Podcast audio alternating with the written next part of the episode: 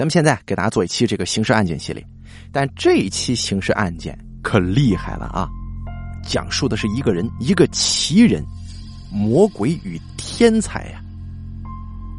这人的名字叫李洪涛，李是木子李，红是红色的红，涛是波涛的涛。咱们今天说的这个人呢，李洪涛，是一九六六年八月十二日出生，男，湖北省黄陂县人。一九八零年呢，因为他学习成绩特别优异，李洪涛被评为优秀青年。在这之前，他曾经参加全国中学生数学竞赛，并且获得了第二名，那很厉害啊。然后四年之后呢，李洪涛顺利进入浙江大学电子系学习。啊，这浙大的同学们啊，这是八零年代正规浙大毕业生啊。我们现在很多企业老总都是那个时候毕业的。啊，咱来给大家说一说这个简历啊。这人呢，在一九八零年被评为优秀青年。获得全国中学生数学竞赛第二名，在一九八四年的时候考入浙江大学电子系，在一九八八年毕业之后，随女友到昆明，分配到了昆明电阻二厂，随后结婚。你想想啊，在一九八四年人家就考上大学了，他不像现在这大学生那么多，在一九八四年的大学生啊，很厉害了啊。二十世纪八十年代，大学生是非常值钱的。基本上就等于一张吃饭的证，永久的。那个时候啊，大学生包分配。从上述简历当中呢，咱们起码可以看出两点：一，此人非常聪明，八十年代就是全国中学生数学竞赛拿奖，这脑子灵活不自不必说啊。第二就是，他考入的是浙大电子系啊，电子系。请大家听故事的朋友牢牢的记住“电子系”这三个字，这人牛逼就牛逼在这儿。按道理来说，李洪涛这个学历，再分配到当时比较好的国营电阻厂，又结了婚，这日子应该是非常太平啊，按部就班。如果他一直就从事这个工作的话，说不定啊，现在就是电阻厂的领导了。但是如果真这样，他也就没这么牛逼了。那牛逼的人，注定人生轨迹是不一样的。李洪涛他首先做的事情，就是出轨。没错啊，你没听错，正常的婚姻生活已经无法满足他了，他出轨了一个当地的女大学生。啊，不知道此人在大学期间有没有谈过女朋友啊？亦或者说对大学女生表白失败过吗？总之啊，这个人在对这个。在校女大学生上有特殊的爱好啊，那请大家牢记这一点，下头咱还会重复提到。然后人家自然而然的就被老婆发现了，就吵啊闹啊，最后搞得很狼狈，甚至想过自杀。最后在同学的鼓励之下，准备把生活重心放在开公司上。哟，这开公司是好事儿啊，但是有个最大的问题。他公司开了，好像发现自己没钱呢。这没钱搞什么呀？没事咱们的李牛逼同学开始了他的牛逼生涯。他呢，利用自己的高超技术，一比一仿制了另外一家公司的印章，成功骗过了银行，转账了八万块钱。咱不知道他算不算是中国第一代刻章骗钱的人啊？咱们科普一下。九零年代这八万块钱呢，绝对是超级大数目，放在现在不说很多，几乎啊，起码等值于几百万呢。哎，咱们的李同学就这么轻易的搞到手了。这个时候你可能会想啊，这有什么牛逼的？不就是个刻章的骗子吗？大错特错，他的人生精彩序幕开始了。他第一次得手之后，完全不管。啊，完全不管啊！记住这四个字。一般的罪犯都是什么套路啊？当然是打一枪换个地方，对不对？可是人家不管，竟然直接用假的印章，第二次开搞了。啊，估计很多真正的骗子看到这儿都要哭啊！就说这位大哥，你能不能你骗的走点心？你同样的招数怎么能用两次呢？你当银行跟警察都吃干饭的呀？果不其然，在第二次行骗的时候，他被抓了。当时警方看到他的简历都傻眼了，毕竟在那个年代，一张这大的毕业证足够你风光潇洒大半辈子的。而这样的人为什么铤而走险呢？大家想不通啊，都在讨论。所有的人想不明白，几乎可以引发了很多讨论。啊啊！如此前途光明的一个人，他为什么会做这种低级的事情呢？还用重复手段去做，可以说是匪夷所思了。但是，他不同于常人的思维模式开始运作了。在大家都在窃窃私语的时候，李牛逼同学低着头。哎，他看起来垂头丧气，跟普通的罪犯毫无区别。那罪犯这肯定是知罪了，后悔了，对不对？大错特错呀！如果你们真的这么想的话，那么你们就肯定错了。他不普通的，没错，他是低着头，是一言不发，就好像是一个忏悔的罪人。但是他的目光却牢牢的盯在了自己的手铐上。没错，你完全没听错。他低头不是在悔恨，而是在仔细研究手上的手铐。这毕竟是他人生第一次戴手铐啊！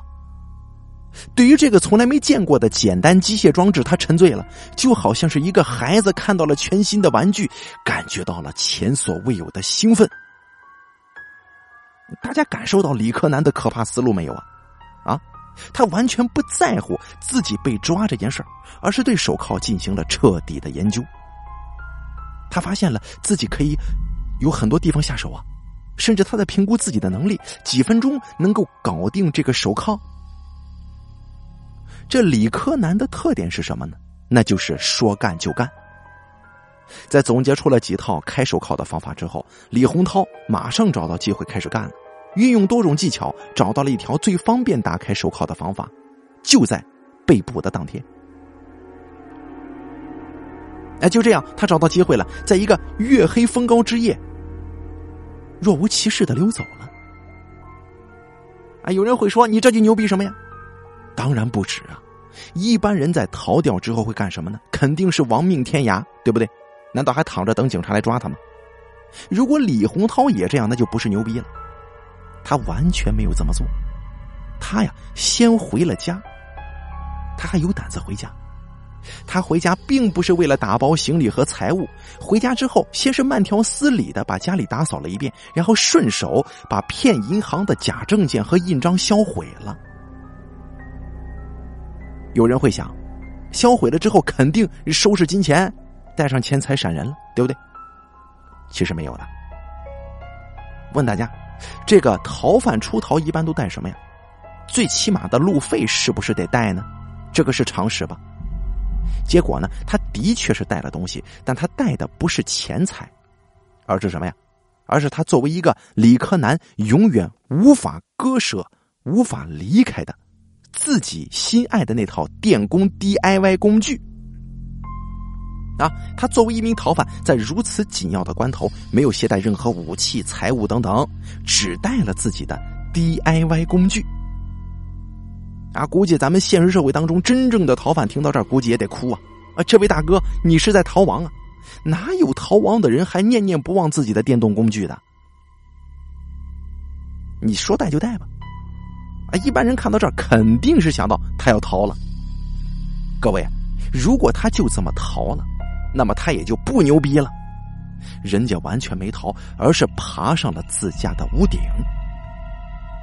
此时此刻，警察肯定在大规模的搜捕他。他竟然不逃，爬上屋顶，这准备干什么呀？人家什么都没干，点上一支烟，躺下来看天空。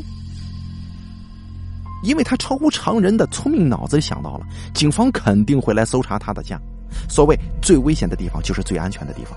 哎，谁都想不到，苦苦在屋内搜索的警察，哎，在头上，人家李同学正在抽着烟，看着星空呢。享受人生，哎，果不其然啊！警方来了，在什么也没找到离开之后，他才慢慢的掐灭烟头，露出了孩子一般的微笑，开始了正式的逃亡生涯，乘车去了贵阳。一般罪犯在逃亡的时候啊，肯定是特别低调的，隐姓埋名，对吧？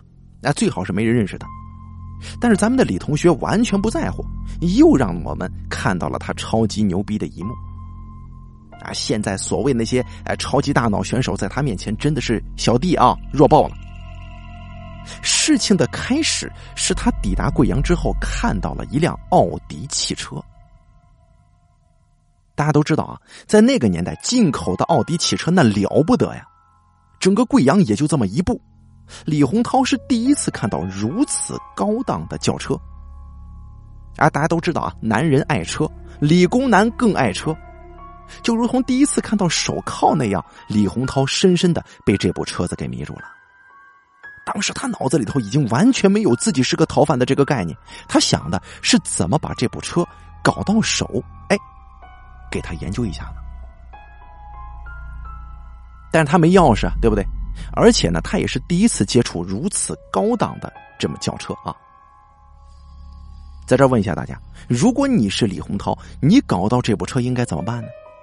是不是按照咱们现在很多警匪片的剧情，你拿个石头是吧？你拿个棍子，你强行敲开这个这个车玻璃，或者说弄点工具把它弄开，然后呢，你从那个方向盘底下薅出一大堆线头来，你这么搓吧搓吧就点火成功了是吧？如果李洪涛怎么做，那真没什么牛逼可言的。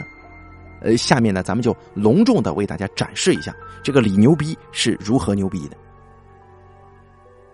他呢，先是花了很久很久的时间等待车主过来。哎，这里有人要说了，哦，他应该是直接打昏车主抢钥匙，对不对？不对，这么低级的手法，李洪涛不做。他走向车主，就跟车主聊起天来了。哟，哥们儿，你这车真好啊！那必须，整个贵阳就我这一台，能不牛逼吗？哟，你这奥迪车很高档吗？那全进口的，你讲什么呢？好几万呢！哟，这么贵啊！当然了，国产车哪里有这种啊？哎呦，我我挺羡慕的。我听说这奥迪车的车钥匙都跟其他的车不一样，有八个洞洞眼儿吗？那真的这是瞎说呢。奥迪的车钥匙没那么夸张，哎，不过倒是挺精致的。不是吧？我听其他地方人说，这奥迪的车钥匙有八个洞，有半米这么长。嗨，听他们放屁，不可能的。来，我拿给你看看。然后呢，这车主就把钥匙拿出来，给给李洪涛看了。李洪涛拿手里这么一看，钥匙，哟，是真特别啊！不过好像也没有传说当中的这么夸张啊。本来就是嘛，它就是一般的车钥匙嘛。那行，谢谢你哥们儿，今天我算是见识到了。行，没事没事。那整个对话，嗯，咱们脑补就这些啊。有人要问了，他一没破窗而入，二没打昏车主，这怎么搞啊？不过大家有没有注意到一个细节，就是李洪涛让车主把车钥匙拿出来给他看了。大家看了之后就就就想问：你看了能怎么样啊？你看了能记住锁的纹路吗？还真猜对了啊！他就看了这个钥匙几秒钟，他竟然把这钥匙上所有的坑洼纹路全部记住了。几秒钟记住这个钥匙的结构跟全部的这个齿牙形状，试问有多少人能够做到啊？几十年的老锁匠也做不到吧？当天晚上，他就凭着仅凭的记忆啊，就一比一复制出了结构复杂的钥匙。要知道啊，钥匙这东西，一个齿的形状稍微不对，你根本就开不了。然而他呢，仅仅凭着记忆力就搞定了。这是多么恐怖的一个理工男呢！当天晚上，理工男就大摇大摆的开车去了南宁。啊，一般人可能会想啊，差不多了，这车子也偷了，应该低调逃亡了吧？不对，如果他这么收手，也就不牛逼了。这个偷车的快感呢，已经彻底占据了他的大脑。对于一个理工男来说，这种快感是无与伦比的。啊，他上瘾了，但是摆在他面前的事情也让他很困惑。他连最贵的奥迪车都偷成功了，那什么车子还能再次满足他呢？马路上那些破车都不用看，肯定不如这奥迪车牛逼。唯有一辆车比奥迪牛逼呀，那就是警车。你没看错啊，他已经遏制不住心中的欲望了。理工男动手实践的渴望已经让他不顾一切。警车虽然未必见得比奥迪高档，但是那种偷警车的感觉已经让他欲罢不能了。他竟然啊又在南宁偷了一部警车。你看看啊，这警车都敢偷，可能大家想的一样，你偷奥迪还能在马路上开，你偷警车你能干嘛呀？你敢开吗？如果你真的那么理解洪涛，那么你只能注定是一个凡人。李洪涛之所以牛逼，就牛逼在他不仅仅偷警车，并且还堂而皇之的公然开着警车在马路上狂奔。看到这儿，只能说他真的是丧心病狂了，疯狂到近乎脑残。你偷了警车还在马路上开，但事实证明错了。他偷警车速度开到了一百四十码，在那个高速公路都不发达的年代，这一百四是什么概念？按照一般人的理解，他肯定是开到了更远的地方逃亡，对吗？不对，他竟然又把车子开回了昆明。这为什么呀？他刚从昆明逃出来没多久，现在又开回了昆明，丝毫不在乎自己还在被通缉，那甚至在马路上看到警察，不躲不避也不让。大家可能认为你脑子有病吧？但是人家这么做的目的只有一个。为了爱情啊！大家还记不记得咱们开篇的时候提到过他婚外情有一个外地女大学生小三儿啊？人家始终忘不了这小三儿，根本无法离开小三儿，在爱情的世界当中，他沉醉不已。这是现实发生的狗血剧情啊，他都写不出来的。你说你好好的做一个逃犯有这么难吗？啊，竟然为了爱情！陷入爱情的人是盲目的，是不理智的，智商是下降的。咱们的这个啊，李牛逼，李大情圣也不例外。手铐都没能铐住的牛人，满大街开警车的强人，最后竟然是在是在大学校园里呀！啊，李洪涛在大学校园谈情说爱，浪漫的享受着这纯纯的初恋的时候，被公安机关再次抓获了。哎，不知道当时警察叔叔抓到他的时候心里是什么想法啊？那估计肯定得吐血。布下天罗地网，各种追击，两个月都没能把他逮住，最后竟然还是靠着爱情把他抓住的。啊，能抓住他的不是警察，是爱呀。这次呢，李洪涛觉得太无聊了，毕竟逃亡了那么久嘛，那他想在看守所待几个月，所以就老老实实的全部交代了。可能是他的经历太过传奇，没有人相信。按照他的说法，如果是真的话，那那警方就问他：“你当你拿我们当傻子呢？”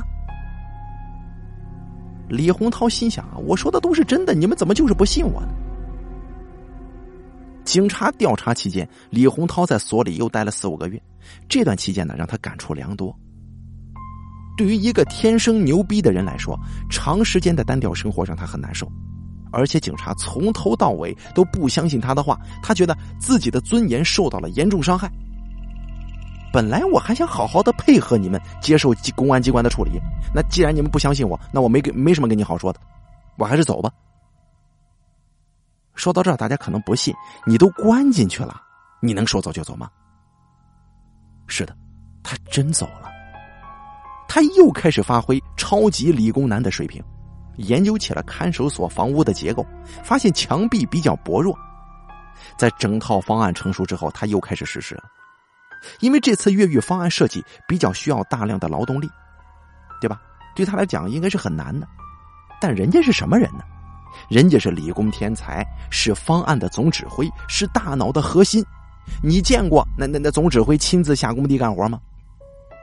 他呢，轻松策反了两个身强体壮的犯人当苦力，而自己呀，在监狱里做起包工头了。仅仅花了几天时间，他就搞定了墙壁。有人就说：“不对呀，你挖通墙壁也没用。你说这看守所这么多道门，这么多锁，你怎么开呀？”大家忘了这奥迪车配钥匙的经过吗？啊，没错，咱们的李大天才又记住了这个监房的钥匙。这次啊，自己的 DIY 工具不在，他就就地取材大门钥匙。所以说，你别怀疑啊，就是如此。你像那些美国那个电视剧《越狱》，当年特别火是吧？跟他比，其实弱爆了。成功越狱之后的李洪涛逃到了柳州，这次啊，他又看中了一辆标致车，就那小狮子那个。还是老规矩，研究锁芯，并做出了钥匙。但是呢，钥匙做出来了，但是他发现这车怎么是坏的呢？你可以想象一下啊，这个一般的偷车贼，发现车坏了之后怎么办呢？肯定是换下一步再偷呗。但李洪涛不是啊，他偷车呢主要是其次。这理工男的基因又发作了，他研究来研究去，搞不懂这车坏在哪儿。毕竟他不是修车专业的，不懂其中原理。对于他这样的一个天才理工男来说，这简直就是无比的耻辱啊！有个搞不懂的机械问题卡在他脑子里，让他非常的难受。他一定要搞懂这车怎么坏的，明白其中原理，给他修好。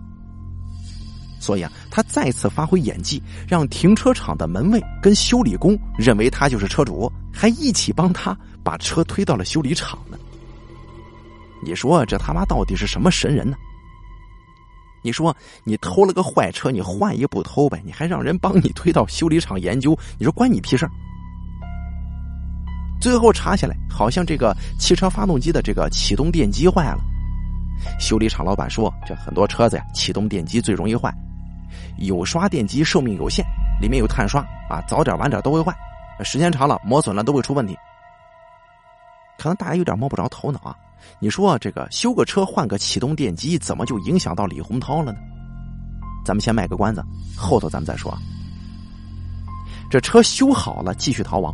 但这次呢，李洪涛又感觉无聊了，总觉得这样逃也不是个事儿，所以他第三次故意露出破绽，又让警方把他抓进去了。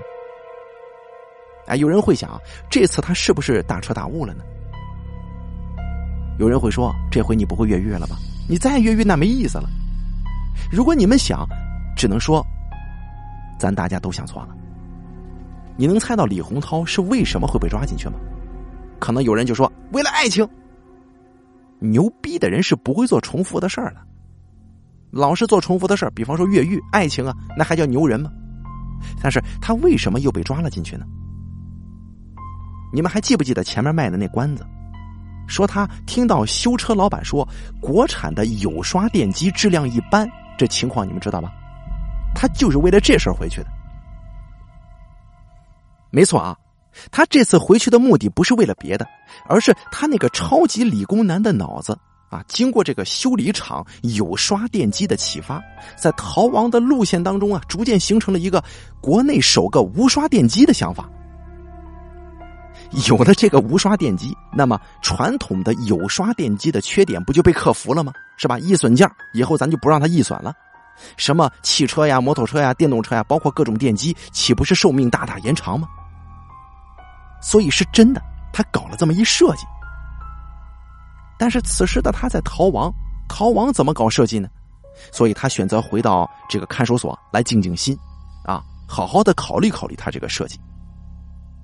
你说这一个逃犯为了设计无刷电机啊，这个技术，选择回到监狱了。你说这什么脑洞吧？连昆明看守所的领导也震惊了，从来没见过这种事为了更好的对他进行改造，当时的中国呢，也对这方面有迫切的需求，就破例啊答应了他的要求，给他提供了简单的实验场地。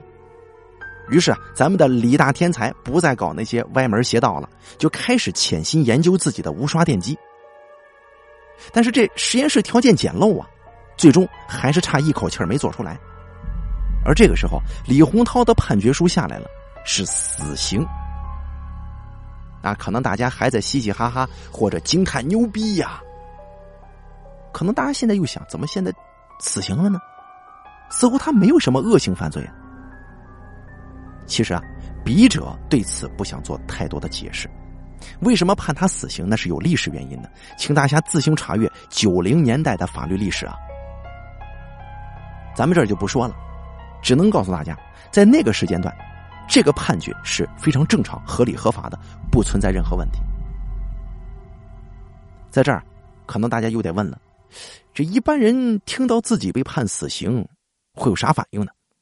吓尿了？瘫软了，失声痛哭，精神失常。但人家李洪涛完全不在乎，真不在乎。他唯一担心的只有一件事，那就是他的无刷电机还没完成，实验没做完。你说你死到临头了，你还在惦记你那个电机，啊，你这个理工男的思维无法理解。接下来，他知道自己没时间了，完全不考虑死刑的事儿，就疯狂的写信，把自己的想法呀、实验资料全部写下来，希望他的哥哥继续完成这个设计。啊，对于理工男来说，实验已经远远超过自己生命的意义了。这是一种什么体验？恐怕在座的诸位一辈子也不会了解。而这个时候呢，国家看到了他的努力，按照目前的实验结果，也的确有成功的希望。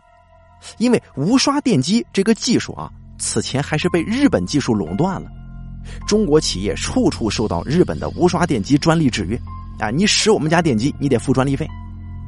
中国如果能够自己生产无刷电机，那真的是一件了不起的利国利民的大事儿所以领导们决定在最后执行前几天给他充足的支持，让他能够完成设计。而此时啊，李洪涛的死刑通知书下来了，距离执行只有七天。这普通人呐，七天内可能什么都做不了，但是李洪涛却觉得七天的时间太宝贵了，他一定要抓紧时间完成整个设计。至于死刑嘛，那什么玩意儿，他根本就不在乎，把生死置之度外，只为了那台梦中的无刷电机。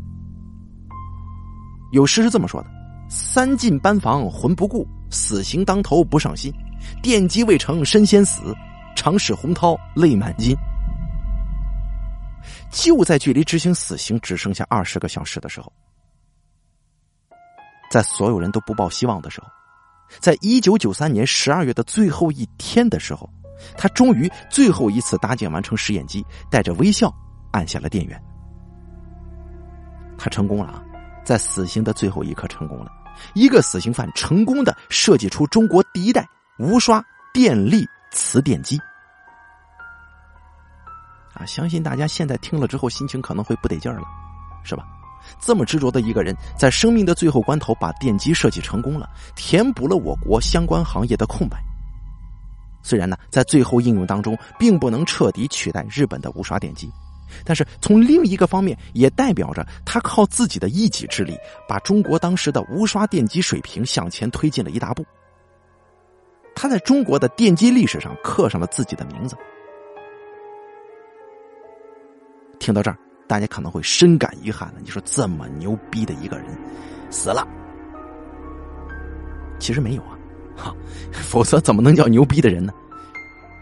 实验成功的当天，公安局就为他申请了缓刑，啊，呃，再次提醒大家，当时是一九九三年，跟现在不一样，啊，呃，咱你不用去套现在的这个这个律法去，当时是合法的，你甭管啊，这是对的，正常手续。随后两年，他将他的无刷电力磁电机正式申请到了国家专利号，哎，查过还真有啊，这是货真价实的，现在都有啊。同时呢，他还有其他多项发明专利，甚至我们中国最早一代的 IC 卡收费也是他发明的，啊，咱们现在大多数同学都恨的那个牙根痒痒的那个洗澡插卡，按照水量收费系统的前身就是他发明的这卡。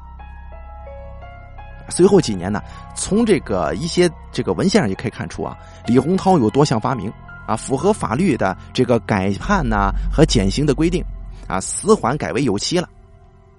后来呢，李洪涛化名杨红俊啊，甚至利用过去的越狱技术的经验啊，结合电子技术，帮助看守所设计了监控系统，啊，全面提升了看守所的安全技术，甚至还建立了完整的网站管理系统。在二零零九年，李洪涛刑满释放，他用化名开启了自己全新的生活。有人说，他回到老家从事 IT 工作。有人说他开公司专门设计各类电子设备和产品，啊，具体是谁呢？他以后使的化名是啥，咱也不知道。不过，咱们唯一能说的就是，牛逼的人永远不会消失，只不过是换了一个地方继续牛逼而已。如果你在身边某一个看不起眼的，可能名字当中有个“红”字的，带着蔑视一切微笑的这个中年人，或许他就是当年的李洪涛啊。好了，今天给大家讲了一个牛逼的故事和牛逼的人，他这一生可谓是传奇啊！不过好在他没有做下太多的就是灭绝人性的那种案子，否则法律也是不会放过他的，对吧？但是你要知道啊，为什么当年国家在他这样的情况之下还依然坚持判他死刑？要知道有很多有学历的这种犯罪很可怕的，他带来的后果绝对不是你个市井流氓能比的啊！等到最后呢，他确实是，哎，国家也会考量嘛，他确实对咱们这个国人有重大贡献，或者他脑子确实有东西。对吧？咱把他管控起来，咱让他哎发挥自己的能力，别让他害人，呃，说不定能造福社会，反其用之，哎，说不定就对吧？但到最后呢，他可能经过年龄增长啊，看到最后经过这个自己的一些设计还有发明啊，已经醉心于这些东西了。哎，那些犯罪啊，那些什么情啊 爱的，都是年轻时候的事儿，可能就不再搞了。反正这个故事挺有意思的。我虽然把它弄成了一个刑事案件系列，但是我觉得它。不能算是一个刑事案件吧，非常有意思，有趣味性啊！好了，咱们今天讲的这个呃，这个这整篇文章呢，取材自《暗夜百谈》啊。好了，咱们今天就说到这里了。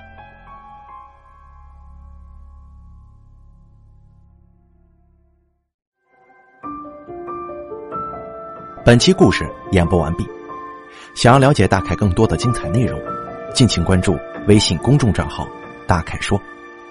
感谢。您的收听。